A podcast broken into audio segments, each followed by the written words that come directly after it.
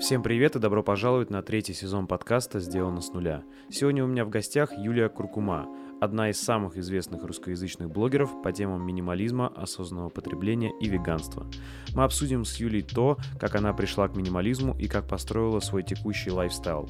Жизнь в путешествиях, удаленная работа и фриланс. Ты как бы мечтаешь, вот у меня будет так же, у меня будет такое же, не знаю, платье, там еще что-то, машина, одежда, и я буду счастливая тогда. У меня очень это было, прям сильно развито. Сейчас я на кого угодно могу смотреть, и мне ничего не нужно. То есть я знаю, что все, что у меня есть, мне полностью подходит, и неважно, сколько там что-то стоит у другого человека, я никому не завидую, просто довольна тем, что у меня есть. Круто. А также поднимем важную тему климатического кризиса, цифровой гигиены и этичного общения между веганами и невеганами. Если даже подумать, э, Земля — это ограниченное количество ресурсов а люди постоянно хотят роста, хотят больше, население растет, у каждого человека из этого населения растут потребности, но Земля-то ограничена.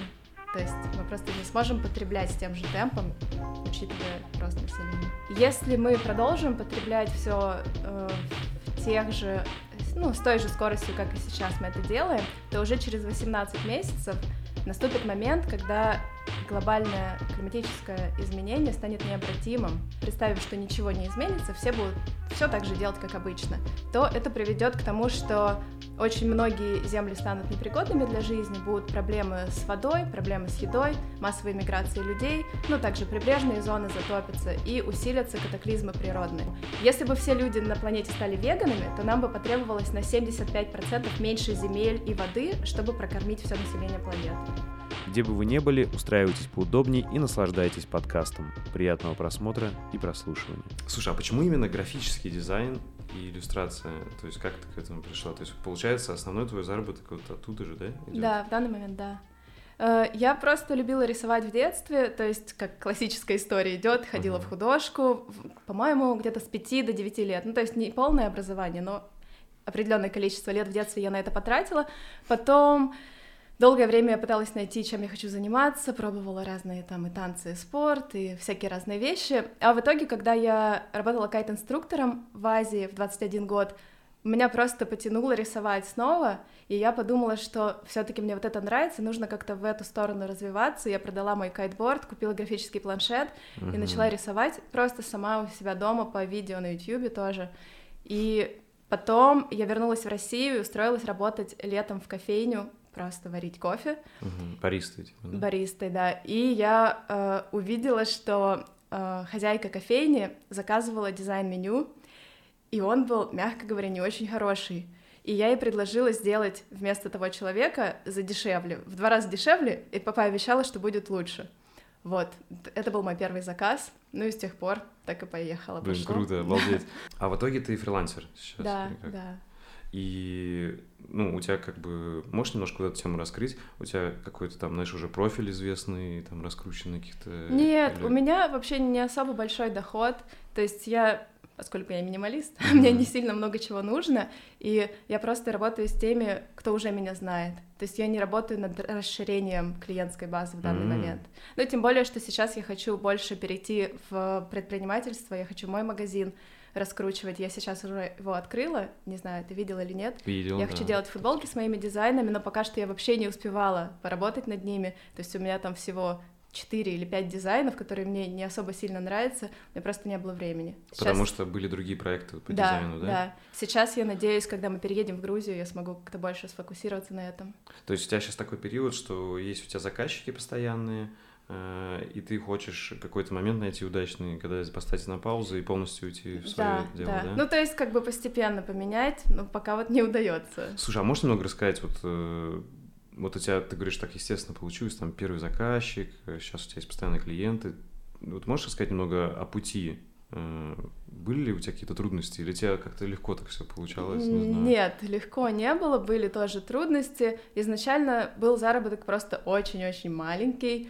И я всеми силами старалась найти способ, как работать удаленно, то есть я не хотела идти на работу. У меня была одна попытка, где я на день устроилась в офис, и просто в конце дня решила, нет, мне это не подходит. Это вообще единственный опыт твоей работы был? В офисе, да. Ага. Один день. в какой-то студии, которая, э, которая занималась разработкой мобильных приложений. Угу. Вот. Ну и поскольку у меня была четкая убежденность, что я хочу иметь возможность путешествовать и работать, я всеми силами искала способы, и я участвовала в тренингах в разных, которые должны были якобы научить, как работать удаленно. Но какие-то из них мне действительно помогли. Случайно не работа дома 2? Случайно да? работа дома 2, да. А, как бы не хочу про это подробно говорить, mm-hmm. но определенные вещи они говорили, которые были полезны. В частности, то, что нужно начинать постепенно, не мечтать о каком-то диком большом заработке сразу. И это действительно помогло, потому что когда ты с таким менталитетом идешь, ты можешь наработать опыт реальный. Может быть, деньги там совсем маленькие, но с этим опытом ты становишься увереннее, и потом тебе проще уже э, работать с заказчиками. Потому что одна из самых сложных, потому что один из самых сложных моментов это уметь общаться и договариваться, и четко обговаривать условия, потому что чаще всего фрилансеры, как бы так выразиться... Да говори как есть прямо. Ну, очень сложно найти нормальных клиентов. Угу. Потому что, как правило, люди, которые обращаются к фрилансерам, они думают, что все будет очень быстро, классно и дешево, и еще они думают, что фрилансер сделает им 500 правок за бесплатно. Угу. И это очень сложно, как бы обговорить это сразу, чтобы не было никаких проблем. У многих начинающих фрилансеров есть э, страх свои условия выставлять четко, ну и в итоге проблема угу. получается, недовольные клиенты, и ты тоже недоволен. Слушай, я думаю, это, кстати, такая обоюдная штука, потому что наверное, это, как знаешь, постепенно это должно перевариться и устаканиться, чтобы качественно все стало. Но я думаю, многие заказчики обожглись на некачественных фрилансерах. Такое же тоже есть. То есть на фрилансе действительно много есть людей, кто, знаешь, вот эти классические берут, деньги пропадают там или сдают очень поздно. Mm-hmm. Поэтому туда, видимо, нужно, чтобы клиенты начали понимать это правильно, да, что это, это ну, тот же самый бизнес, просто из одного человека состоящий, mm-hmm. и чтобы сами фрилансеры более ответственно относились. Как я понял, у тебя проблем с ответственностью не было, ты всегда относилась да, четко, у тебя да. как раз клиенты попадали сложно. Ну, да, дело даже не в клиентах, а в том, что я сама поначалу не умела формулировать четко, что я готова делать, сколько поправок, за какую стоимость я готова делать. То есть я просто соглашалась на какую-то определенную сумму, не обговаривая детали, а клиенты, как правило, хотят поправки. Ну, и это в итоге все затягивается, а я планирую, что у меня на этот проект была всего неделя, в итоге это уже четвертая неделя, и mm-hmm. как бы все наслаивается друг на друга, стресс, ну, ничего приятного. Слушай, и ты вот как раз интересно, как ты пришла к минимализму, к осознанному потреблению, ко всему. Можешь сказать историю? Это связано было как-то со стрессом каким-то на работе или что-то, нет? Нет, у меня ага. все вообще изначально произошло через веганство. То есть я с детства интересовалась связью здоровья и питания, буквально лет с 14 у меня были некоторые проблемы со здоровьем, и мы с мамой вместе изучали нетрадиционные способы медицины и всякое такое. И когда мне было 16, мы с ней вместе поехали на Украину, в э, какую-то деревню. Сейчас вспомню. Или не вспомню. Ну, под Днепропетровском. Ага. Это вообще Украина? Да, Украина, Днепр. Ага. Да, и там мы жили две недели с каким-то человеком, э, ну, скажу его имя даже, Соболенко. Угу. Э, не знаю, читал ты, может, Нет. его книжки. У него есть книжки «Привив... «Прививка от невежества», не э, слышал. Это то есть типа целитель, как бы народный? Да, он, в общем, трактовал себя как целитель. Он лечил людей и от рака, и от спида, и от вообще всего на свете. Но я сейчас несколько сомневаюсь в его аутентичности, то есть я не знаю. Но на тот момент меня очень сильно поразило за счет того, что он харизматический человек, за счет того, что он харизматичный mm-hmm. человек, э, он э, вдолбил как бы в голову мне представление о том, что питание и здоровье очень сильно взаимосвязаны. Это самое главное, что я вынесла из того опыта. А потом, уже много лет спустя, меня интересовала эта тема, и я, нач... э, и я прочитала книжку «Китайское исследование», и с нее как-то все началось. То есть я подумала о том, что действительно, почему бы не попробовать, если есть такие э, факты о полезности растительного питания, я, в принципе, не против это попробовать. То есть у меня подход к веганству был изначально с точки зрения здоровья. Я не думала ни об этике, ни о влиянии животноводства на экологию. И потом через веганство, поскольку многие веганы интересуются также темой экологии, я начала интересоваться проблемой пластика, и потом через проблему пластика как бы из той же компании людей узнала про минимализм. Круто. Но у меня, да, получилось все вот через веганство. Слушай, да, а если немножко отмотать, э, То есть, если человек там лечил, ну, позиционировал себя, что он лечил от таких страшных вещей, то есть у тебя какая-то очень серьезная была проблема со здоровьем? Нет, прямо, у меня не было серьезной проблемы. Ну, просто у меня было очень плохое пищеварение, я плохо себя чувствовала, как ага. бы. Но это мешало мне жить, но как бы ничего такого смертельного. Понял, понял. Слушай, а э, то есть до 16 лет ты ела мясо и вообще не парился ни о чем? Нет, я ела мясо до 28 лет и ни о чем не парилась. И получается, слушай, офигеть, я даже не буду спрашивать, сколько тебе лет, потому что я думал, тебе меньше 28. Ну, мне гораздо. 31. Ага. Ну, блин, ты выглядишь гораздо моложе. Спасибо. Это, видимо, ну, ты считаешь, что вегетарианство на это повлияло тоже, да? Как, как э, я не думаю, молодости. если честно, мне кажется, это просто генетика, потому что у меня папа кореец, и все мои родственники по корейской линии выглядят моложе угу. своих лет. Понял, окей. Слушай, и Короче, вот, значит, ты не парилась вообще, ела мясо, а, потом решил попробовать э, улучшить э, здоровье, и что изменилось? Реально у тебя быстро какой-то пошли эффект? Ну, вот конкретно та проблема с пищеварением, которая была у меня, она ушла полностью, то есть у меня были запоры очень сильные, которые просто меня убивали. Сейчас этой проблемы нет в принципе. Uh-huh. А, какие-то другие сильные эффекты я не могу сказать, я не замечаю, потому что у меня и так было все нормально, и как бы оно осталось в целом нормально. Но мне кажется, с веганством очень большая разница может быть между полезным веганством и как бы junk food, mm-hmm. когда ты ешь одни бургеры, там соевые и картошку фри, и шоколадки.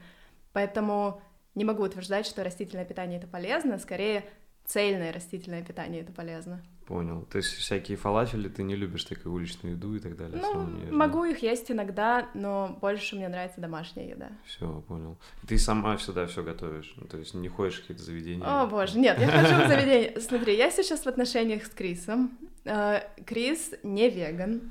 Изначально, когда мы встретились, он на 99% был веганом, но мы жили, ну, в смысле, питался растительной пищей, нельзя сказать, был веганом, но мы жили тогда в Индонезии, там очень легко, там миллион просто кафе, где готовят абсолютно все веганское. Когда мы в Россию приехали, ему стало сложно, ну и плюс я не сильно хозяйственная хозяйка, а, поэтому в общем, я не особо сейчас часто готовлю. Я не успеваю, у меня очень много проектов одновременно, и я просто... Я могу сама есть рис, чечевицу и помидорки порезать, и я счастлива. Uh-huh. А он так не может. Поэтому он часто говорит, ну, пойдем там куда-нибудь сходим. И в итоге мы идем, и там, как правило, еда не супер полезная, ну, картошка фри, там та же бургеры соевые. Uh-huh. Я это ем. То есть Крис помог мне расслабиться и уйти немножко от супер-супер полезной диеты к такой более, скажем так, сбалансированной.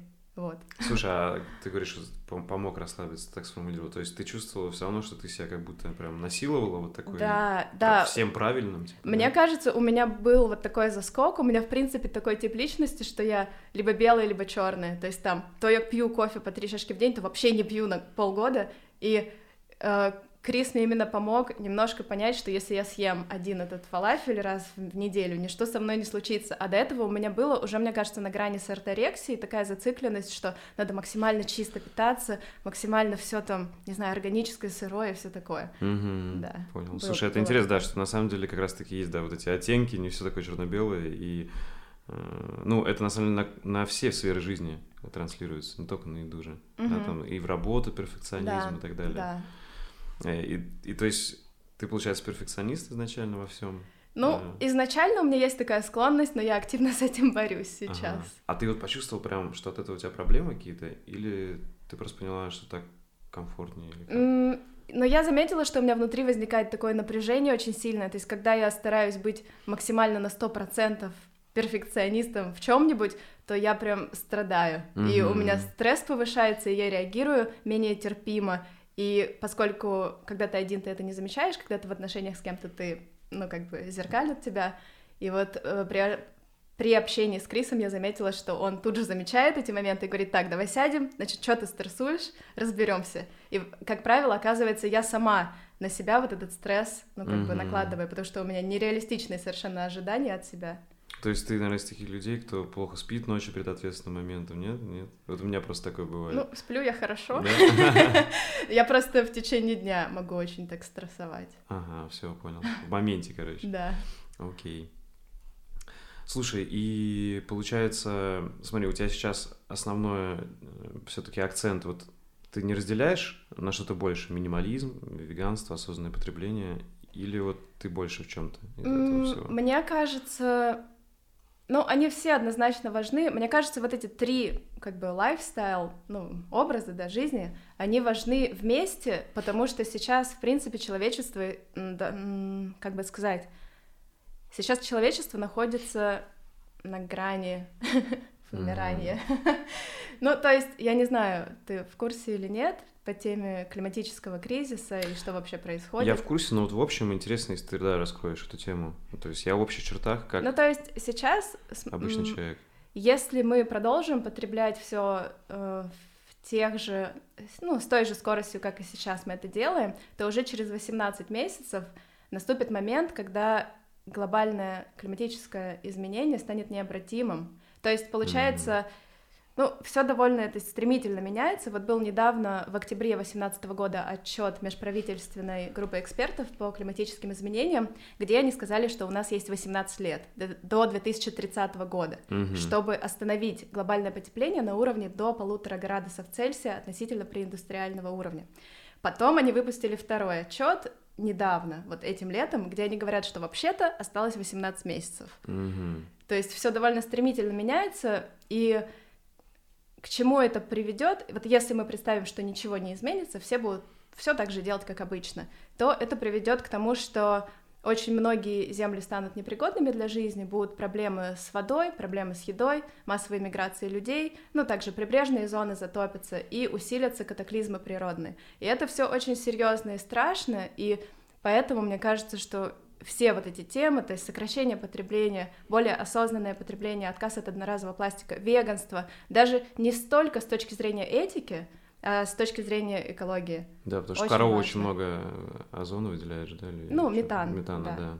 И не только это, а просто, когда люди едят мясо, это неразумное потребление ресурсов. То есть, если бы мы использовали м, то количество... Нет, скажу по-другому. Если бы все люди на планете стали веганами, то нам бы потребовалось на 75% меньше земель и воды, чтобы прокормить все население планеты. Круто, я не задумывался о такой статистике, интересно. Вот, поэтому... Ну и, соответственно, грубо говоря, даже если мясо все равно потреблять, его просто меньше можно гораздо потреблять, правильно? Конечно, да, да. То есть я считаю, что любая градация — это важно, потому что далеко не каждый человек может вот так сразу взять и по каким-то идеалистическим представлениям перестать есть мясо на 100%, перестать есть вообще животные продукты. Но многие могут сократить. И поскольку мы все в этом вместе находимся, то массовое изменение большого количества людей, если просто вы начнете сокращать количество животных продуктов, это уже будет очень-очень угу. большой эффект иметь. Смотри, вот я сам мясоед, я люблю мясо, но э, вот действительно с какой стороны я задумывался об этом, но я не думал, что все так жестко, как ты сказал, что 18 месяцев. Я думал, еще времени много, угу. э, что как раз-таки очень много коров, которые выделяют этот метан, и то есть так много мяса не надо.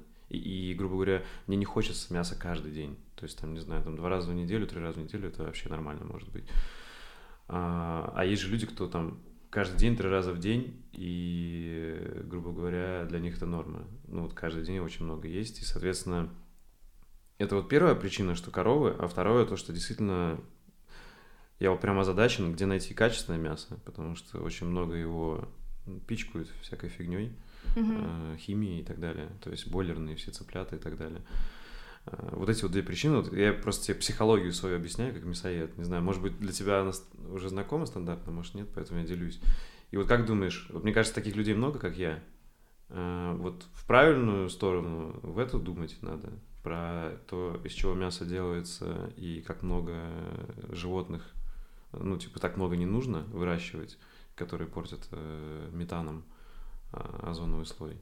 Или, или еще какие-то есть причины? Ну, есть причина этическая тоже. Uh-huh. Она заключается в том, что нам для здоровья не нужно есть продукты животного происхождения, но ну, то есть получается, что если нам не нужно есть их для здоровья, то с какой стати мы вообще их убиваем?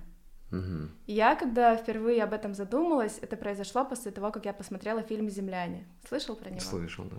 Фильм очень жесткий, и в прошлом году вышел еще второй более новый фильм «Доминион», который снят очень профессионально, с дронов, все дела.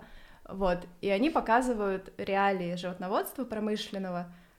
И ты просто не задумываешься как потребитель, откуда вообще попадает этот стейк или курица в супермаркет. Когда ты это видишь своими глазами, я была в шоке, я просто плакала два дня, потому что я реально за 28 лет моей жизни ни разу не подумала об этом вообще. И при том, что... Как бы это сказать? Ну, это такой странный опыт, когда ты, у тебя глаза открываются, ты начинаешь по-новому смотреть на это все. То есть, да, раньше было вкусно. То есть, я в детстве, например, очень любила мясо. Я просила на день рождения мясной пирог вместо тортика. Это вообще было нормально. Uh-huh. И я понимаю, что мясо это вкусно. Я с этим не спорю. Но когда ты видишь, через что животные проходят, и ты при этом уже прочитал научные исследования на тему того, что ты можешь быть здоровым без этого, то найти оправдание сложно. Угу. То есть все равно остается привязанность к, ко вкусу, то есть у меня все равно есть еще тяга к мороженому или еще к чему-то, я могу представить этот вкус, и мне это приятно. А мороженое, потому что это молочное, ты имеешь? То есть есть, да, вегетарианство, а есть веганство. Ты да. веган именно, да. кто и молочку не ест, да? Но э... молочные продукты, они чем плохие? Тем, что это, по сути, то же самое убийство. Потому что когда у коровы, чтобы она производила молоко, отнимают теленка, теленка убивают на телятину, угу. если он мужского пола. Ну, то есть это все одна индустрия, там нет особой разницы. Угу. Слушай, а не думаешь, что... Ну, ты действительно считаешь это самыми главными проблемами человечества вот сейчас? Э, или, грубо говоря, мы можем Э, все человечество может сгинуть из-за чего-то другого и быстрее, нет? А, сложно сказать. Но мне кажется, это в принципе, если вот обобщить все эти проблемы одним каким-то предложением, то это будет потребительское отношение к природе. Угу. То есть мы считаем, что мы короли природы, и э, если даже подумать, э, Земля — это ограниченное количество ресурсов а люди постоянно хотят роста, хотят больше, население растет, у каждого человека из этого населения растут потребности, но Земля-то ограничена. То есть мы просто не сможем потреблять с тем же темпом, учитывая рост населения. Слушай, ты прям четко сказала, я об этом не задумывался, что потребительское отношение к природе, да, это правильно. То есть, что то же самое, ну, потребление которая сейчас везде в массах, что люди покупают столько, сколько им не нужно, mm-hmm. то же самое с природой. То есть мы берем больше, чем отдаем ей. И получается, вот ты об этом во всем задумалась, и поэтому решила блог сделать, чтобы как бы транслировать эту мысль, или как? У меня была идея такая, я сначала сама очень сильно погрузилась в это, меня это просто так эмоционально захлестнуло, я полгода ни о чем другом не могла думать, смотрела фильмы, читала книги, смотрела блогеров, ну, в основном на английском языке. Примерно три года назад было, да? Да, да. И потом меня это так сильно задело, а людей вокруг меня это не задевало. То есть я с кем не делилась из моих друзей, они все воспринимали это в штыки. Ну, я уже понимаю, почему, я просто очень сильно эмоционально это делала. Uh-huh. И я поняла, что мне не хватает единомышленников, и я также поняла, что наверняка есть много людей э, в России, ну и в русскоговорящих странах, которые чувствуют себя точно так же, как я. При этом у меня есть возможность получать информацию и как бы поддержку с англоязычного комьюнити, а у многих этого нет. И я поняла, что у нас в России есть такой вот недостаток эм, как бы, ну, блогеров даже mm-hmm. на эту тему, и мне хотелось его восполнить, чтобы как-то эти темы поднимать вообще. Слушай, и можешь рассказать, э, э, то есть ты подошла к этому, как я понял, вот мы так ехали за кадром, когда сюда ехали, ты говорила, что легко, не очень сильно планировала, просто начала, и там пошло.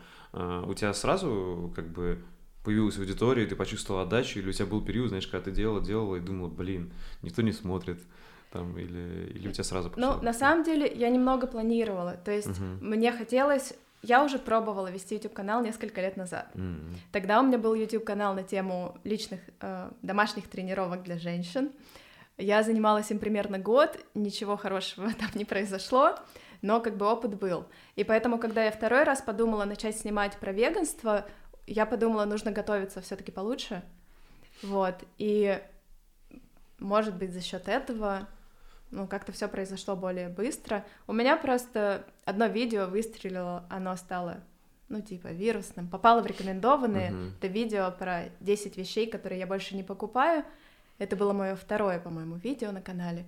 И вот после него очень много кто пришел, буквально там за месяц 25 тысяч человек, по-моему, пришло, потому что мало кто про это говорил еще в то время. Сейчас все больше и больше появляется блогеров на тему ноль отходов, но тогда это было такое новое видео, и как бы Круто. много людей Слушай, и у тебя, получается, вот второе видео, и оно сразу выстрелило или подождало? М, какое-то время? сразу. Сразу, да? Классно. То есть, э, и расскажи вот это ощущение, когда ты делаешь второе видео, у тебя сразу там за месяц 25 тысяч человек, Это- то есть сразу большое внимание, все пишут. Это было очень странно, да, но у меня еще это совпало, я тогда только уехала на Бали, и я встретилась с Крисом, и у меня было так, что я запостила это видео, а потом пошла на первое свидание с ним. И Ого. просто все одновременно происходило. Он работал фига, востребованная такая девушка, да? Ну, да, он вообще удивился, когда я ему сказала, про что я снимаю видео, потому что он об этом вообще не думал на тот момент. Какие пластиковые пакеты, что вообще? Вот. Ну, и было очень забавно. Да, очень много людей писало. Ну, причем писали не только хорошие, как всегда бывает. А, но тем не менее, да, дискуссия возникала, и Крис очень удивился, что так быстро все происходит, а я вообще не могла в это поверить. Ну, Мгм. потому что мой предыдущий канал, год я набирала тысячу человек. Мгм. Блин, круто. Слушай, и сейчас вот что для тебя твой YouTube? Это вот именно для тебя продолжение какой-то, знаешь, не знаю, евангелизации этих тем? Или это там творчество, или это бизнес? Вот как ты сейчас к этому относишься? Вот, как я уже сказала, на прошлой неделе у меня переосмысление этой темы прошло, произошло, и сейчас мне хочется сделать это более как вот минималисты, да, делают, чтобы твой образ жизни был твоим же и бизнесом, и делом, и там страстью. И вот мне хочется прийти к этому. То есть пока что у меня все, все равно еще есть разделение, что-то я делаю для денег, что-то я делаю ради идеи. Мне хочется это все объединить, но пока что я еще к этому не пришла. Мгм. То есть ты думаешь, как это сделать, Да. пока не знаешь. Но получается, YouTube пока это не твой источник заработка. Вместе с Нет. Патреоном это Нет. просто так, как Ну, говоря, допол- поддержка. Да, поддержка. Но учитывая, сколько времени уходит на съемку и монтаж видео, это как бы убыточный бизнес-проект пока что. Мгм. Слушай, и вот э, что не дает тебе опустить руки, там, да, что типа ты, получается, очень много вкладываешь, но, ну, как сказать, все-таки мы живем в материальном мире, и когда есть отдача в виде денег, то ты понимаешь, ага, там тебе, ты получила деньги, ты их вложила куда-то, в ту же самую аппаратуру, и еще круче стало снимать. А сейчас ты, получается, все вкладываешь, ты, конечно, получаешь внимание людей, этого достаточно тебе, или ты иногда чувствуешь, блин, Я Типа, не чувствую, хватает, э, иногда я чувствую, что, поддержки? иногда я чувствую, что, ну, реально тяжело продолжать, но не потому, что нет поддержки, а потому, что я взялась за такие глобальные темы, которые, в принципе, решить сложно, и уж тем более какому-то блогеру в России. Я считаю, что эти темы настолько важны, что каждый об этом должен думать, каждый об этом должен знать. У нас же в СМИ вообще эти темы практически не поднимаются, 90, наверное, 6% людей об этом никогда не слышали, не понимают, в чем проблема, и мне просто страшно за наше будущее общее, и это мотивирует продолжать, потому что Мгм. это реально важно. Но буквально месяц назад у меня было эмоциональное выгорание на этой почве, что я подумала, э, когда вот узнала про то, что они сократили срок до 18 месяцев, ну я просто села и подумала, что я вообще не знаю, как бы это все не имеет смысла. Был такой период, э, поэтому я на последний месяц отошла от освещения вот этих тем, больше делала какие-то абстрактные вещи, типа финансы, английский язык, ну потому что просто мне тяжело было самой с этим справиться. Вот. Слушай, а сейчас ты в итоге справила, ты как считаешь, ну, может, это немного преувеличено как раз-таки, чтобы люди начали что-то делать? Понимаешь, да, когда жареный петух не клюнет, люди там не начнут. Да. Э, То есть, э, может быть, это и к лучшему, сейчас все испугаются и больше начнут Ну, я делать. надеюсь, то есть я вижу, какие-то изменения уже происходят, даже вот в гараже, там выставка, да, про экологию, про то, что политика на следующие 70 лет — это, в общем-то, курс к устойчивому развитию. Ну, многие страны об этом думают. Другой вопрос, что в России как-то это все происходит с большой затяжкой, ну, то есть все гораздо медленнее, и вот это немножко страшно. В других странах я вижу, что позитивные изменения происходят гораздо быстрее. Мгм. Тоже вот хочу сказать, не знаю, ты слышала или нет, в Англии сейчас э, начали такое движение, называется Extinction Rebellion. Не, не слышал. Э, суть в том, что обычные люди там тоже тысячами выходят на улицы, они блокировали все мосты в Лондоне определенное количество дней, ну, довольно долго, э, чтобы привлечь э, внимание общественности к бездействию правительства относительно климатического кризиса. То есть они тоже понимают, что проблема серьезная, правительство предпринимает шаги недостаточно масштабные и быстрые, и они вот просто уже своими силами пытаются что-то делать, и сейчас движение разрослось по всему миру, ну и плюс второе такое движение Fridays for Future, наконец-то до России тоже дошло. Я знаю, вчера был митинг и в Новосибирске, и в Питере. Э, это движение школьников. Mm-hmm. Тоже тема та же самая, но школьники по всему миру пытаются привлечь внимание общественности к вот Круто. этой теме. И это движение начала 16-летняя школьница из Швеции э, Грета Тунберг. Mm-hmm. Она просто единолично начала сидеть рядом с местным парламентом и призывать людей обратить внимание на эту тему. А сейчас в итоге, благодаря ей, уже больше полутора миллионов школьников выходили на митинги. Обалдеть. Слушай, да. и к чему это привело? Каким позитивным вещам? Что правительство начало делать? Это интересно. Ну, это... их главное угу. требование — это снизить э, выбросы углекислого газа к нулю к 2025 году. Ну, и, это их вот услышали, экстрим... их э, приняли, то есть, или как-то их игнорируют, не знаешь? Ну, ее не игнорируют. Ей уже там угу. выдали премию мира Нобелевскую, она ездила э, в ООН и там как бы выступала. Выступала, угу. да.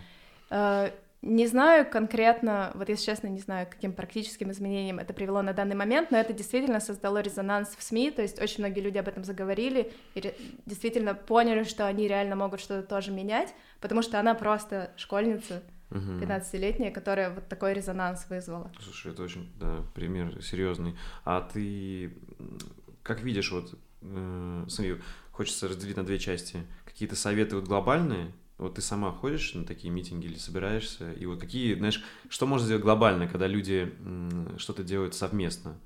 А, и вторая часть вопроса, что может каждый начать делать уже сегодня, вот э, сам? Угу. самостоятельно.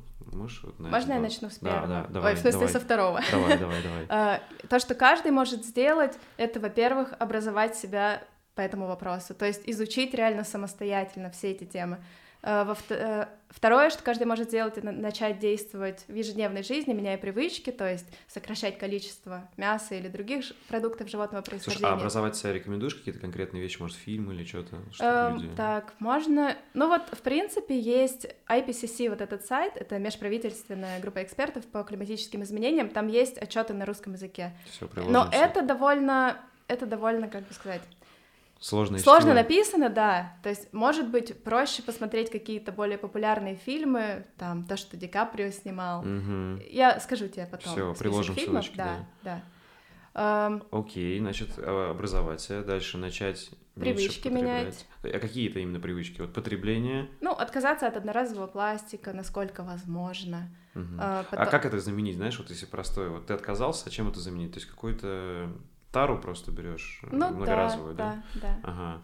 А, что еще, да? Ну, опять же, вот при, прежде чем говорить о том, что нужно каждому менять привычки, нужно понимать, что у каждого своя ситуация, люди совершенно в разных условиях живут, с разным достатком, и поэтому именно важно делать по мере своих сил и возможностей. Угу. Вот мне кажется, с темой веганства большинство людей, кто живет в больших городах, они могут стать, ну, практически полностью на растительном питании если только нет каких-то серьезных проблем со здоровьем. То есть есть несколько болезней, при которых полностью растительное питание может быть вредным. Но для большинства людей это будет нормальным и даже полезным. Эм, я, по-моему, отвлеклась. Нет, это нормально. То есть э, какие конкретные вещи, да, вот можно начать делать уже сегодня, вот обычному человеку. Вот прям он посмотрит видео и начнет. То есть первое, там, он задумается о своем питании. Там, э, может, не станет веганом, но как минимум сократит, там, не знаю. Второе, э, отказаться, насколько возможно, от одноразового пластика. Пластика, да, и заменить это на какую-то многоразовую тару. Что еще? Третье, просто начать меньше покупать вещей. То есть серьезнее относиться к тому, что ты покупаешь, и учитывать Э, где это в итоге окажется. Угу. У нас же сейчас многие, ну, не задумываются, просто за счет рекламы очень сильно попадаешь вот в этот цикл постоянного желания чего-то нового, угу. а не думаешь, что, что каждая вещь, которая создана, вот каждый микрофон, планшет, это все ресурсы, которые достали из земли. Да. То есть железная руда, еще что-то, труд огромного количества людей, и все это в итоге оказывается на свалке, и источает какие-то токсичные вещества на этой свалке потом сотни лет. Как бы нужно, не знаю, стремиться вот к циклической экономике. Уже многие страны начали двигаться в этом направлении. Надеюсь, Можешь Россия развернуть тоже. ее немножко, да, вот как, как ты ее понимаешь, циклическая экономика? Ну, циклическая экономика — это когда э, процесс производства какого-то товара э, не ведет к появлению вредных веществ на свалке. То есть полностью его... Переработка. Да, полностью, угу. полностью идет на переработку. Это как раз вот э, всякие м, автоматы, куда можно сдать стеклотару. Э, вот в Европе такие есть. Знаешь, типа приходишь, там тебе даже евро дают немножко. Как вот у нас было в детстве бутылки, не знаю, у тебя было такое, сдавали? Да, да, да. Вот то же самое, да, только сейчас с автоматами. Потом ну, то, что все перерабатывается, да, там из вторичных материалов делают. Вот ты об этом, правильно? Ну, да, да, да, да. Окей. Значит, задуматься, что, потреб... что потребляешь, что покупаешь, заменить пластиковую тару. Еще, как я понимаю, можно заменить всякие вот полиэтиленовые пакеты на многоразовые, да, авоськи там и так Ну, далее. это относится к отказу от одноразового ага. пластика. Что-то еще или вот это основное? Это в плане личного поведения. Угу. Ну и плюс второе, что вот как бы было у тебя в первой части вопроса, mm-hmm. это участ... участие в политических каких-то акциях, требования от политиков изменений именно на государственном уровне. Это более серьезно, более масштабно. Я не ходила еще ни на один такой митинг, хотя думала пойти вчера, но заболел Крис и как-то mm-hmm. не получилось. А, но видишь, у меня в плане вот таких акций в России есть сомнения по их эффективности. То есть мне кажется, конкретно вот для себя, мне кажется, я больше достигну, если я буду более четкие и качественные видео на эту тему снимать и как-то популяризировать эту тему. Блин, ты очень круто сказала. У меня просто тоже есть сомнения по поводу любых митингов. То есть в целом я вижу, что какие-то точно добиваются результатов, mm-hmm. это круто. Там, не знаю, если вот там, как делал с Устиновым, не знаю, если слышал и так да. далее. Вот. А, но многие, когда ты смотришь, там, когда там выходят люди, их просто там, не знаю, избивают ОМОНовцы, как бы ты понимаешь, как будто это, знаешь, там, выйти, не знаю, с вилкой против танка. То есть, и, соответственно, ну, какие другие способы надо искать. И вот видео, ты действительно сказал, мне кажется, возможно, это больше принесет даже э, результата, чем, ну, Хотя я не отрицаю, какие-то митинги точно могут работать. Ну, вот. Но к этому надо все время относиться с долей вот этого прагматизма, что мы в России, и вот есть эти нюансы все, да. Да, то есть, может быть, помимо изменения собственных привычек и помимо требования от политиков чего-то, вот можно просто стать активистом и самому популяризировать эту тему в любой доступной тебе форме. Да, слушай, мне вообще, знаешь, очень близко, как понимаете, тоже вот начать с себя всегда, со всего, потому что э, мне не нравится еще вот эта противоположная сторона медали, когда люди очень активно политически такие активные, везде все, все новости смотрят, везде кричат, там все репостят, а по факту сами, не знаю, может быть, у них не лучшая жизнь, и не лучший пример они себе и окружению подают, там, и своей семье, там, детям, может быть. И вот мне кажется, как раз-таки, да, извини, надо начать с себя, и тогда уже вот этими маленькими шагами, потому что, мне кажется, то, что мы сейчас имеем в глобальных проблемах, в целом, это как раз-таки потому, что каждый единично делает какие-то ошибки и не задумывается. То есть вот винить просто так политиков не особо осмысленно, пока э, как бы всем остальных все устраивает, да. понимаешь, да? Я полностью согласна, да. И вот. мне кажется, что многие люди, вот почему я говорю, важно образовывать, именно говорить на эти темы, потому что многие люди неплохие, они просто угу. понятия не имеют, они никогда не задумывались о том, ну, к чему приводит их вот это обычное поведение. Да. Короче, ты тоже за то, чтобы начать с себя, своего окружения и там туда. Конечно. Есть, грубо говоря, мне кажется, гораздо проще будет иметь какой-то политический голос и вес, когда на том же YouTube у тебя как минимум будет миллион. Там, Конечно. Вот, и так далее. Да. Да, и, ты, и ты своим примером доказала, что ты так можешь. Круто. А, слушай, и смотри, вот вообще по всей твоей деятельности а, впечатление такой, знаешь, а, плавности, спокойствия, какой-то там мудрости, равновесия. У тебя всегда так было? Ты такая от природы? Э, и ты, ты просто, ну, как бы себя вот так выражаешь? Или ты пришла к этому? Или не всегда так э, было? К чему именно? Вот, э, ну, то есть, твои все видео реально такие, и Инстаграм, и YouTube, очень спокойный, равно, ну, какой-то мудрый, не знаю, такой, знаешь, наполнен какой-то, вот, мне тяжело слова подобрать, наполнен какой-то гармонией. Спасибо, вот, мне то есть, очень приятно, да. что они производят такое впечатление. То есть у тебя так всегда было, или ты проделал какой-то путь к этому? Вот мне интересно. То есть... Ну, я, в принципе, довольно такой вот мягкий, спокойный человек. Угу. У меня, конечно, бывают свои тоже задвиги и там приступы нервные, но, как правило, я просто такой вот не особо сильно эмоциональный человек. Я не знаю, у меня даже есть комплексы по этому поводу, что я очень уж как-то все нейтрально формулирую и очень-очень так вот спокойно все говорю, даже скучно. Но мне люди говорят, что на самом деле нормально. Это, Такого это, тоже не хватает. Круто, да, да. Так что с помощью моих подписчиков мне удалось успокоиться и продолжать вот в таком же ага. духе. А, а вообще мне очень помогла медитация. Mm-hmm. То есть раньше мне было гораздо сложнее справляться с негативными эмоциями с моими. Сейчас за счет практики випассаны мне удает, мне удается быстрее это делать гораздо. Круто. Слушай, а расскажи, как ты к этому пришла? Как ты ну, изучила? медитацией я заинтересовалась из-за моей мамы, потому что мама, когда мне было 14 лет, поехала на курсы Випассаны первый раз в Москву, и она вернулась и была просто полностью под впечатлением, она просто была в восторге. То есть там 2000-е годы какие-то, да? Вообще, там, или так, даже... ну 14 лет, ну да, 2000 да, вот где-то там, 2002 угу. И с тех пор я мечтала тоже пойти на эти курсы, это десятидневная медитация, ты не пробовал? Я просто медитации хорошо отношусь, нормально. Я не знаю, випассана или нет. Короче, я к этому отношусь как к инструменту. Я просто стараюсь, мне это реально помогает. Э, вот хотя бы пару раз в неделю, 6 минут, просто посидеть спокойно под музыку какую-то там или звуки природы и просто наблюдать за дыханием. И стараться, да, наблюдать, чтобы ум беспокойно никуда не убегал, возвращать его.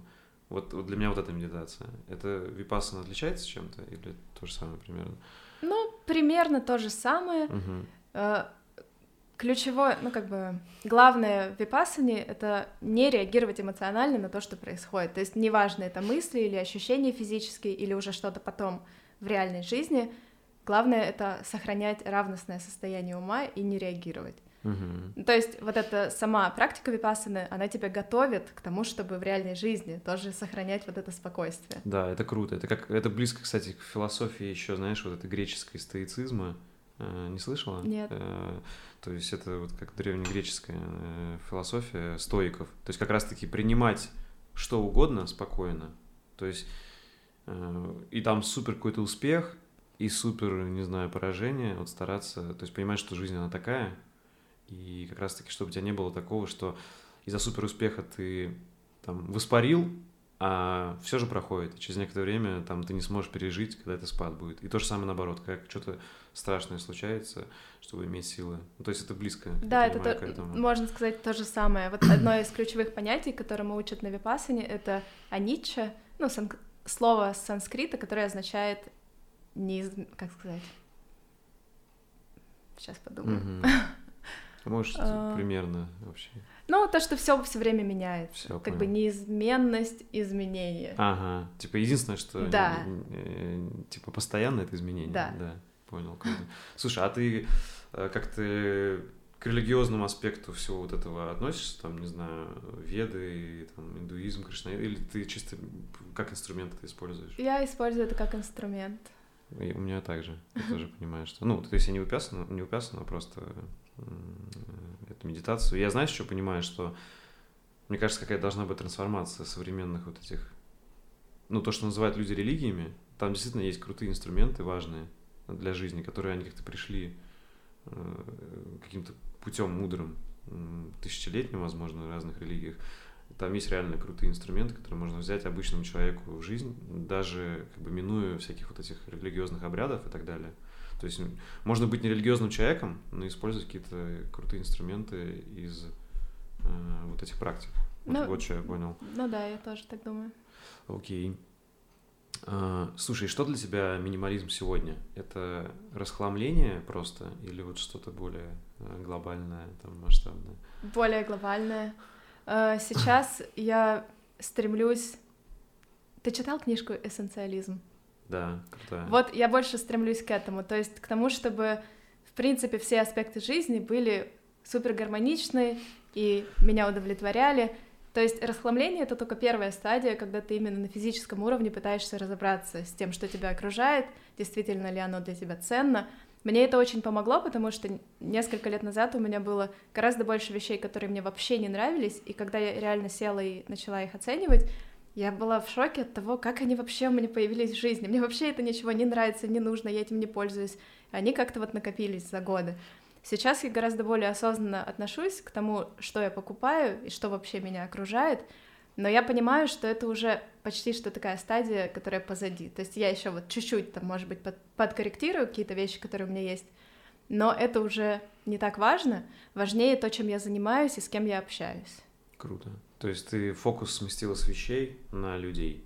Ну, получ... и занятия, да. И занятия, деятельность свою. Но ага. первый год я очень сильно обращала внимание именно на вещи, прям очень сильно. Угу. Слушай, а можешь рассказать, э, ну, какие главные вот выгоды ты для себя получила, когда начала практиковать минимализм? Вот просто как обычный человек, да? Потому что все равно обычные люди рассуждают обычно выгодами, надо мне это или нет, что я получила. Самая главная выгода, я перестала себя сравнивать с другими людьми.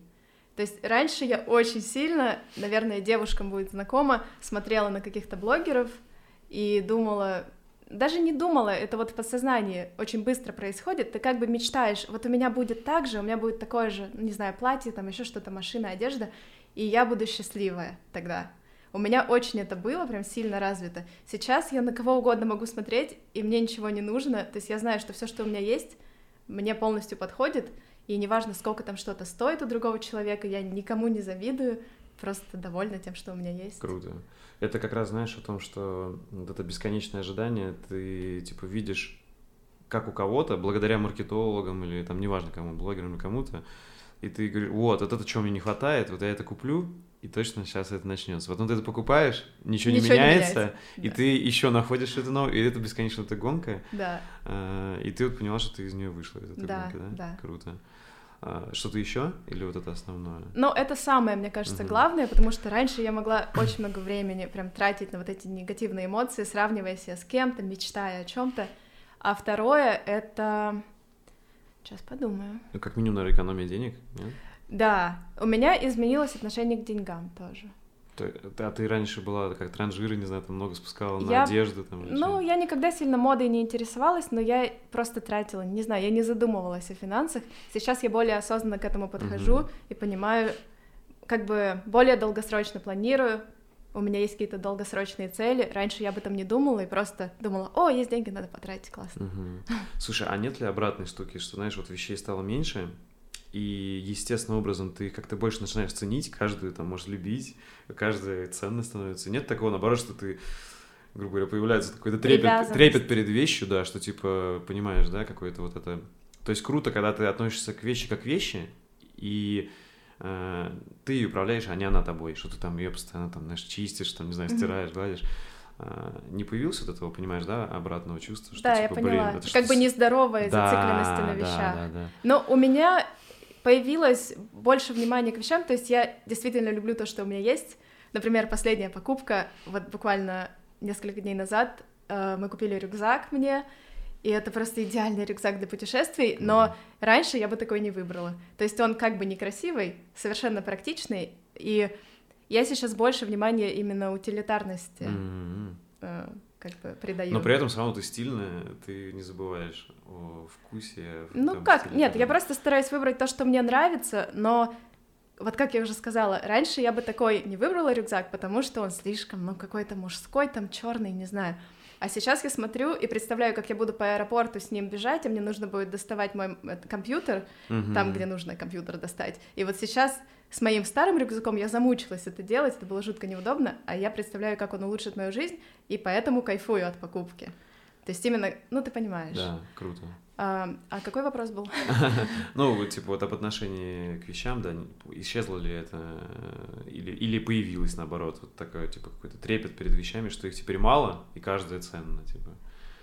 Я стала лучше заботиться о вещах, которые одежда и обувь, потому что их реально немного. Раньше было совсем по-другому.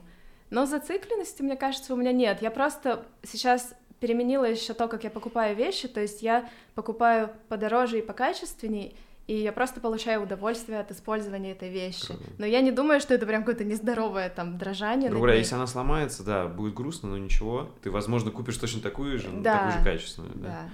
Все, понял. То есть тут главное, типа, избежать от того, что много одинаковых вещей с одной и той же функцией, которые просто прозябают. Угу. Там, неважно, это одежда там или что-то еще, да? Но этого у меня вообще практически уже, слава богу, нет. И поскольку мы путешествуем, я все таскаю на себе в чемодане, то я как бы очень четко фильтрую. Если я вижу, что я не пользовалась полгода чем-то, я просто избавляюсь от этой вещи, Блин, продаю ее или дарю кому-то. Какие вот, да, можно еще простые рекомендации дать э, зрителям, чтобы быть чуть-чуть ближе к минимализму? Э, вот если мы поговорили про такие глобальные проблемы, что там начни э, задумываться, что ты кушаешь, задумываться, что ты выкидываешь и так далее. Кстати, раздельный мусор ты, наверное, да, тоже используешь. Вот минимализм, кроме как э, одежду, что-то еще можно здесь сказать, кроме как об одежде? Типа выкинь лишнее. Ну, ты имеешь в виду именно да. про материальные вещи или минимализм как образ жизни? Да, вообще, наверное, как образ жизни, да.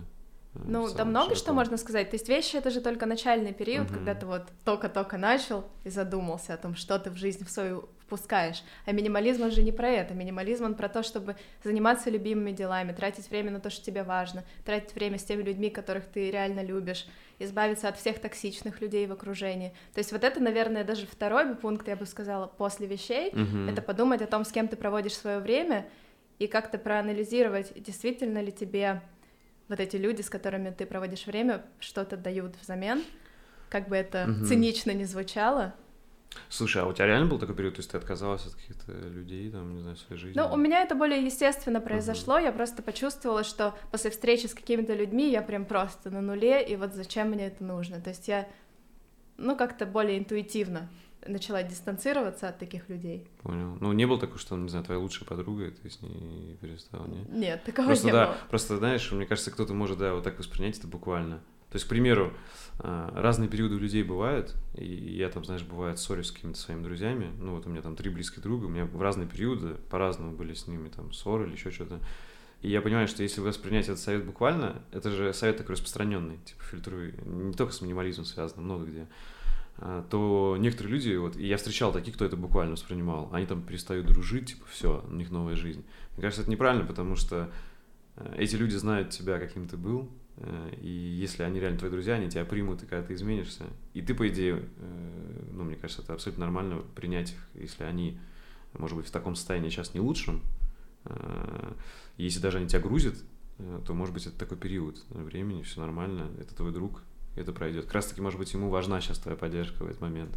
Типа, понимаешь, я да? думаю, да, я думаю, это разные вещи. Ага. То есть поддержка друзей в тяжелой ситуации это одно, угу. а токсичные отношения это все-таки немножко другое. Это когда какой-то человек постоянно, неважно, какая погода, там настроение, что-то тебе негативное в жизнь добавляет. Ну, да? то есть он все, да, он ничего не привносит в твою жизнь, вообще никогда. Угу. Такие отношения нужно тут же, ну, как-то пресекать. Даже если ты знал этого человека 20 лет, все равно какие-то люди, они застревают на каком-то уровне и не движутся, и, и тянут тебя вниз. Ну, например, вот конкретно с алкоголем или там с наркотиками, mm-hmm. да, если у тебя есть в окружении люди, которые в этом завязли, ну какой же смысл поддерживать отношения? Слушай, я вот тут могу поделиться, просто эта история очень близкая мне. У меня просто брат родной был алкоголиком, он погиб из-за этого. Вот, и тут, понимаешь, э, все равно до конца пытаешься что-то сделать, и и это твой родной человек, и не знаешь, что сделать, и, и как бы просто забить его, бросить тоже нельзя.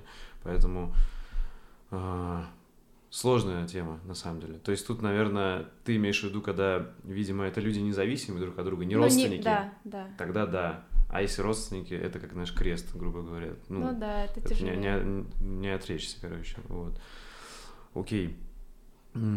Слушай, вот и ты так разделяешь э, в своей деятельности э, веганство, минимализм и осознанное потребление. Вот для меня, вот как твои ответы как раз э, для меня то, что ты позиционируешь осознанным потреблением, для меня это и есть минимализм как раз. Угу. Вот как ты их разделяешь? Вот это что-то все-таки для тебя ну, разное немного? Осознанный, ага. ми... осознанный минимализм. Осознанное потребление это больше именно про отказ от пластиковых вещей одноразовых. Угу. Но именно как у себя на канале я Всё, разделяю. понял. А минимализм это больше про то, чтобы жить осознанно, ценить людей, знаешь, Всё, вместо понял. вещей. Но по факту можно это объединять, да? Но мне кажется, да? вообще все вот эти три образа жизни, они дополняют друг друга и создают очень такой классный, этичный Тандем. образ жизни, да. Клево. Так что разделить сложно. Супер. Мне интересно твое мнение по такой теме.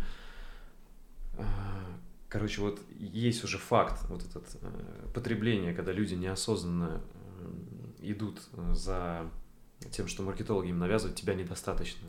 Э, как бы постоянно таким какой то есть. Вот идеальный какой-то персонаж на билборде. Вот купи все это сам, и ты будешь таким же. А, ты не думаешь, что сейчас очень похожая тема всякими такими около духовными или осознанными практиками, когда тоже маркетологи или какие-то там, не знаю, Э, люди, предприниматели, может быть, подсели э, на этот тренд и подают это так, что тебя тоже постоянно недостаточно, если ты не купишь вот этот тренинг, если ты не купишь вот эту книгу, но тебя недостаточно духовно. Э, и есть вот люди, знаешь, такие прям, как духовные наркоманы какие-то или осознанные. Ты понимаешь, о чем я? То есть они ходят на все тренинги, все скупают, и им постоянно все равно мало.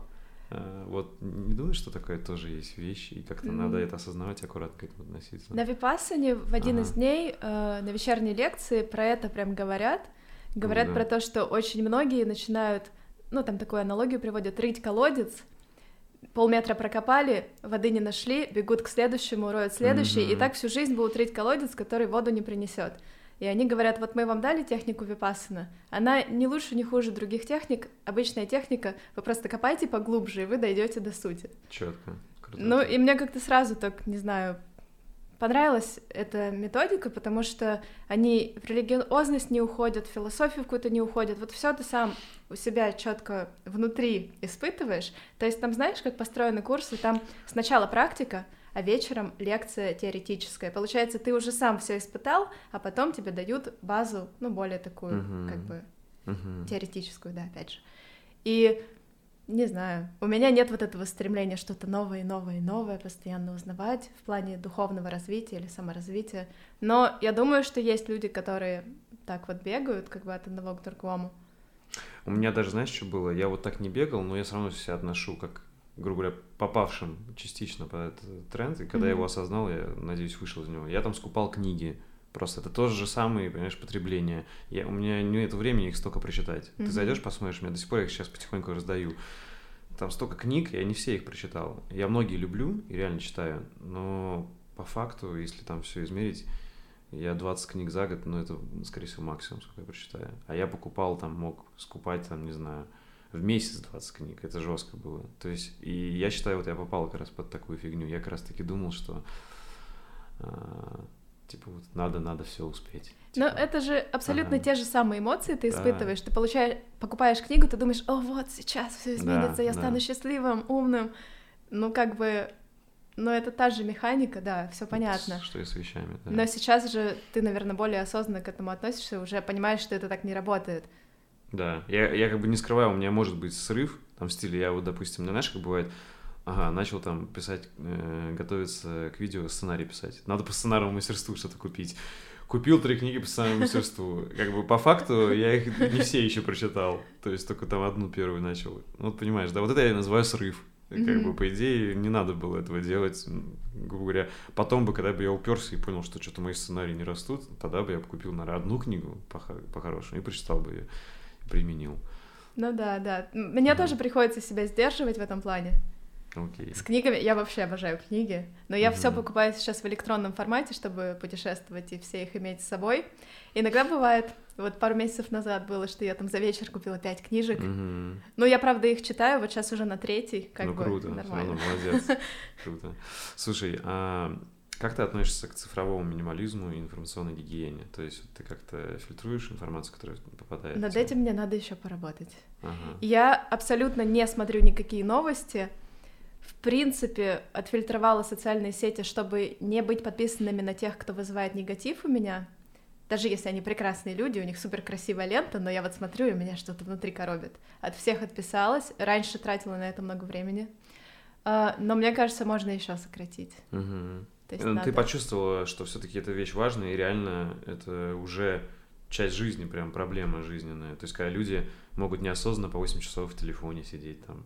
Или Конечно, просто... это очень большая проблема. Мы вот э, с моим парнем, с Крисом, часто обсуждаем. То есть у нас есть правило, что мы за столом не достаем никогда телефоны, мы просто общаемся, когда мы едим. Круто, круто. И перед сном тоже стараюсь, вот чтобы хотя бы полчаса без телефона побыть. Mm-hmm. Ну, проблема есть. Мне Даже хочется еще больше. Заходишь иногда в этот скрин-тайм посмотреть, там, сколько у тебя времени? Я не смотрю. Да. Страшно. Ну, зайди, интересно, интересно. Просто я понял, что это проблема, когда я зашел, увидел там 7 часов, короче. А ты вроде ничего такого, в обычный день. Типа, а там, ну... Да, надо посмотреть. Это реально жестко. То есть, говорят, сейчас уже среднее время 6 часов 47 минут, что-то такое у человека в день, прикинь. Э, в интернете, неважно, телефон это или что-то Не, ну видишь, я многие вещи по работе тоже с телефона могу делать, поэтому ага. как бы сложно разделить да, иногда это. согласен, у меня также, у меня все очень... Но все равно. Э, так, эм, Слушай, и вот как думаешь, ну то есть ты, кстати, про эту тему, по-моему, на канале не, еще у себя не... Еще не успела. Не успел, да. Ты хочешь, наверное? Хочу, да? да. Вот а, сразу тебе наперед задам вопрос. Как думаешь, где вот этот баланс? Я же сам топлю э, за то, чтобы как раз осознанное потребление контента, не только вещей и контента, э, фильтровать, что не надо, вот, знаешь, как заходишь в Инстаграм, там тебя все бомбят сторис, каждый день там по 50 сторис, и тебе еще спама куча прилетает со всех сторон. То есть это реально жестко, то есть у человека уже как он уже не понимает, на что смотреть, он просто как, знаешь, собой не управляет. Зашел и понеслась, его куда-то там волна да, уносит. Да. А, вот как думаешь, где баланс этот? То есть э, людям доносить эту информацию, и все равно мы доносим это в виде контента. То есть самим я не думала, превращаться, поняла, самим не превращаться поняла, в таких людей. Ты говоришь.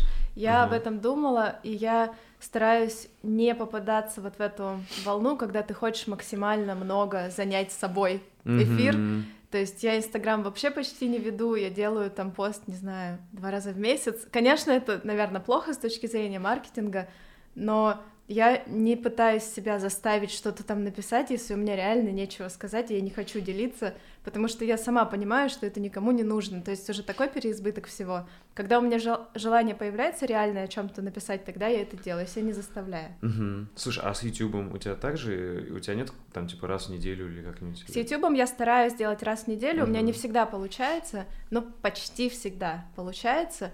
И тут я просто поставила себе такую рамку, потому что я знаю, что если я этого не сделаю, то я вообще заброшу. Mm-hmm. Потому что я буду, а, на следующую неделю, ну, на следующую неделю. Если дедлайна нет, очень сложно. У меня такая же а тема. А поскольку темы очень важные, и мне хочется продолжать, я не хочу себе позволить вот так расслабиться и все бросить. Да.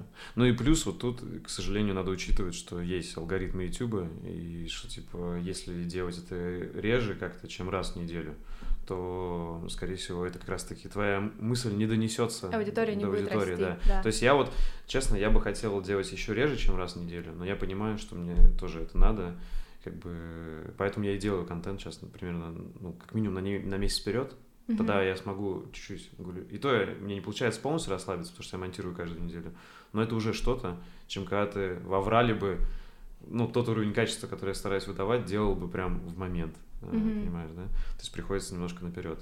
Это вот, грубо говоря, такая вещь, с которой приходится смириться. Вот, но и то, я считаю, это уже хорошо, потому что есть люди, кто там каждый день делает видео, это Я не жестко. представляю. Но у них, наверное, команда есть, которая им помогает. Ну, хотя вот Кейси Нейс, ты помнишь, один делал, изучал Ну, его. есть такие уникальные да. люди, да. А, окей. Это мы все обсудили. А, о, знаешь, что интересно, у тебя была такая тема в одном из видео. Этичное общение викторианцев и не. Угу. Вот что ты под этим понимаешь? Можешь чуть-чуть развернуть? Ну, мне кажется, что э, сейчас в общественном пространстве очень много мифов о веганстве, о, вегетарианце, о вегетарианцах, и мне кажется, что нет понимания и нет какого-то нормального диалога. То есть любую тему можно обсудить без особых эмоций и просто докопаться до сути и понять, а что, собственно, происходит, почему одни считают так, почему другие считают так, и мне хочется больше вот на таком конструктивном уровне диалог научиться вести, потому что я сама страдала чрезмерной эмоциональностью, и я понимаю сейчас, что это совершенно бессмысленно, это людей отталкивает, ну и так как бы делать не нужно, и поэтому я сама просто учусь, и мне хочется научиться говорить на эти темы, чтобы любой человек понял, почему я это делаю, что я за этим, ну, вообще что я имею в виду, угу. и что другие веганы имеют в виду, и не воспринимали это как какое-то маргинальное сообщество странных хиппи, которые вообще непонятно, что делают. Да, или чтобы это не протекало как уже, знаешь, политический или религиозный спор, когда там люди нет так и нет, нет так. Да, мне кажется, всегда можно докопаться до сути, нужно просто учиться больше, более уважительно общаться. Угу. Ну, то есть это именно как раз-таки о косяке вегетарианцев, ты имеешь в виду, которые только узнали и пытаются прям агрессивно всем это Ну, доказать, это, да? как бы, да, есть такой феномен, потому что реально очень это эмоционально тебя задевает, когда ты видишь этих несчастных животных, ну, невозможно без эмоций на это угу. реагировать. Как бы поэтому сложился стереотип о злобных веганах, злобных вегетарианцах, потому что они там все якобы, uh-huh, ну не знаю, uh-huh. эмоционально неуравновешенные. Но самое смешное, что большинство этих веганов и вегетарианцев, они были мясоедами всю свою жизнь, то есть они в какой-то, они тоже, я тоже всю мою жизнь как-то косилась на вегетарианцев и не понимала вообще, зачем они ограничивают себя. А потом, когда ты увидишь сам, у тебя что-то, ну не знаю, переворачивается в сознании, и ты на все смотришь по-другому, и ты смотришь в супермаркете на всех этих куриц там и на мясо, и прям тебя переворачивают внутри, потому что все это, ну, у тебя mm-hmm. в голове проигрываются кадры из фильма. Ну, и... сейчас ты себя спокойно ведешь. Ты, грубо говоря, если кто-то рядом с тобой мясо ест, ты не будешь там, фу, там, не знаю, или вообще... Я не буду так ага. реагировать, но внутри, как бы, у меня все равно происходит, ну, такое ну, то есть я стараюсь не смотреть да. как-то mm-hmm. или запахи там стараюсь тоже, не знаю, отворачиваться, mm-hmm. но я не делаю из этого шоу, но внутри у меня есть как бы реакция. Понял, да. понял, окей. А, как, тебе, как ты вдохновляешься и кто тебя вдохновляет? За кем следишь? Э, Ой, на YouTube ну, или в я... или где-нибудь? Последнее время Вообще мой любимый это тоже Мэтт Давелла. ну и плюс еще есть э, веганка на Гавайях, которая живет, ее зовут Эллен Фишер. У нее такой идиллический тропический, знаешь, uh-huh. рай, там трое детей, дом, они сами выращивают манго, авокадо, все такое. Это мне очень импонирует, я прям хочу тоже такой образ жизни в итоге вести, чтобы своя земля, чтобы выращивать свои там, не знаю, все вообще Ближе свое. к природе, Да, короче. да, Круто. это мне нравится. А если именно с точки зрения творчества, кого я еще смотрю? Последнее время после YouTube Next Up я начала больше смотреть русских ютуберов. Mm-hmm. Я до этого вообще их не смотрела. Вот сейчас я смотрю Егора, у которого канал называется просто Егор. Не слышал. Потому что, потому что он был у нас э, там лектором.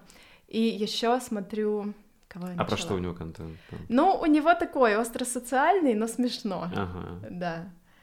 Ирония, короче. Типа да, да, да. А, плюс одни ребята, которые были тоже на Next Up, э, сме- э, снимают смешные ролики для классических музыкантов. Страдивали у них канал называется. Mm-hmm. Но это так чисто, что прославиться, очень смешно. Еще из юмористов мне нравится Дженна Марвелс и Коди Ко. Угу, канадец. Прикольно. прикольно, кстати, не слышал. Э, а, все, я понял. Я когда готовился к интервью, где-то я видел Коди Ко, ты ссылалась. Mm-hmm. Вот, я открыл, но честно, я, я не смотрел, не знаю еще. Я такой увидел что Коди пробил Ко. Ага. Типа компания, наверное, да, или как? Или, да, ну нет, да? это просто у него очень сложная фамилия, и он ее сократил. А, все, понял. Произносить можно было. Но это чисто юмористический контент. То есть меня вдохновляют. Я смотрю, чтобы расслабиться, какие-то другие Всё, ролики. Понял. Да. Окей, круто.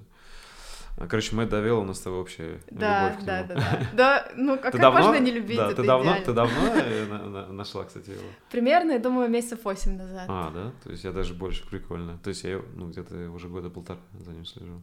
Клево. Патрон его. Окей. А, где и как ты учишься новому? Вот я видел, где-то у тебя была ссылка на Skillshare, по-моему. Я на Skillshare училась монтировать, ну и там тоже клевые есть ролики про рисование. У меня была годовая подписка, она закончилась в июле, я не стала ее обновлять сейчас, потому что я не успеваю ей пользоваться. Но вообще крутое качество, много чему научилась. Я монтирую Final Cut, вот все, чему я научилась, это Skillshare. Крутяк. А, и плюс, что еще? Ну, видео на YouTube, книжки, все стандартно. Я Короче, как для тебя онлайн-образование нормальная тема. Да. То есть YouTube или вот такие, как Skillshare, и книжки. Да. Все, да. супер.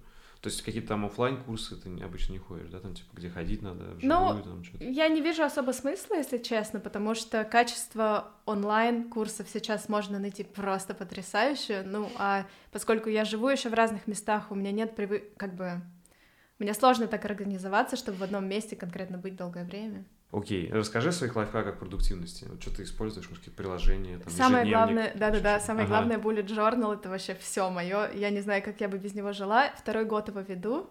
Ну, bullet journal ты, наверное, слышал. Угу. Это система ведения ежедневника, которую Райдер Кэрролл придумал для себя, потому что у него были проблемы именно с как это, ну, с нервозностью. То есть он mm-hmm. вообще не мог функционировать, и он для себя придумал такую систему, чтобы все-все-все было в одной тетрадке, ни в каких приложениях, там, ни на компьютере, ни на телефоне. И я, поскольку тоже тактильный человек, то есть для меня имеет значение, пишу я от руки или на телефоне. От руки мне гораздо, ну, как-то, я не знаю, приятнее, полезнее. И я второй год уже пользуюсь, у меня второй ежедневник. Не знаю, как без него жить, честно.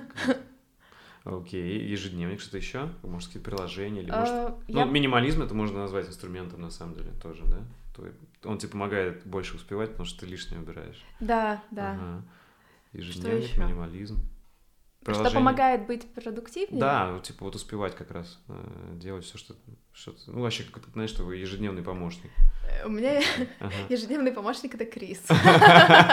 Мы с ним просто обсуждаем иногда, когда он чувствует, ну, он видит, что я начинаю что-то там стрессовать, мы просто садимся и такие, так, ну и что ты запланировала на сегодня? 25 вещей? Так не пойдет, давай сократим до двух. Отлично. Он минималист, то есть тоже. Он не вегетарианец, но он минималист. Он, не, он не позиционирует себя как никто, но мне кажется, он иногда больше минималист, чем я. Понял. Вот, У него это есть как бы, от природы. Да, он помогает мне отфильтровать ненужное. Круто. Ну, то есть, грубо говоря, обратная связь. Типа, да. кто посмотрит со стороны ну, как бы здоровую критику какую-то скажет. Да, да, да. Окей. Какие книги и фильмы повлияли на тебя? Так, ну, значит, это будет отдельный выпуск подкаста на 40 минут. Ну, если самые первые две-три, там, что в голову приходит, вот прям реально. Так, первое, наверное, Майкл Сингер «Душа освобожденная». Потом фильм «Земляне», фильм «Доминион», фильм «Скотозаговор». Ну, я тебе скажу потом список. Ага, мы приложим. А, да, а книги еще мне очень понравилась э, Йонги Мингюр Ренпоче «Будда, мозг и нейрофизиология счастья». Это вот про медитацию. А в плане саморазвития и ну, наверное, бизнес тоже, но больше про саморазвитие. Это три простых шага э, Тревор Блейк. Mm-hmm. И еще. Эссенциализм. Ну, эссенциализм, да, само собой. И по теме веганства еще очень хорошая книжка Becoming Vegan. А, она докторами написана, ну именно про здоровье. А, и еще одна ага. Дом без отходов Беа Джонсон. Она в августе вышла на русском языке, так что теперь наконец-то можно про нее говорить. вот. Слушай, а Мари Кондо вот это вот про О, это тоже, да. Ты реально применяешь. Уборка. Вот я, она у меня куплена, я еще не читал. Ну, а, мне помогло, тема, да? и больше всего мне помогло а, с мамой применить применить эту технику, то есть я реально такая, как тренер, пришла к маме, и ей помогла все-все-все разобрать, и мы столько Блин. всего вообще прошли, и стало в миллион раз лучше, потому что в советском пространстве, да. в постсоветском пространстве есть вот этот тренд все накапливать. О, да. да. Я, я, я, мне это предстоит. Я вот тоже, я уже маме потихоньку так говорю, мама прям вообще завал. Ну, я думаю, это классика вот да. людей э, советских. И я вот хочу эту книжку. Ну, я-то, грубо говоря, я думаю, я без книжки уже очень много понимаю. Книжку сгреплю, приду к ней и прям сделаю. Ну, у Марии Кондо все довольно четко. Мне кажется, нужно прям делать то, как она рекомендует, потому что на нашем опыте сначала маме было очень сложно понять, что это значит, вещь вызывает радость. Ну, у нее же там такая методика, ты берешь вещь в руки, и ты должен понять, вызывает ли она у тебя искры радости. И как бы ты так берешь, не знаю, ну это просто кружка. Вот. А на пятый день уже мама тут же на лету. Так, нет, да, да, нет. Уже все поняла. Да. Огонь.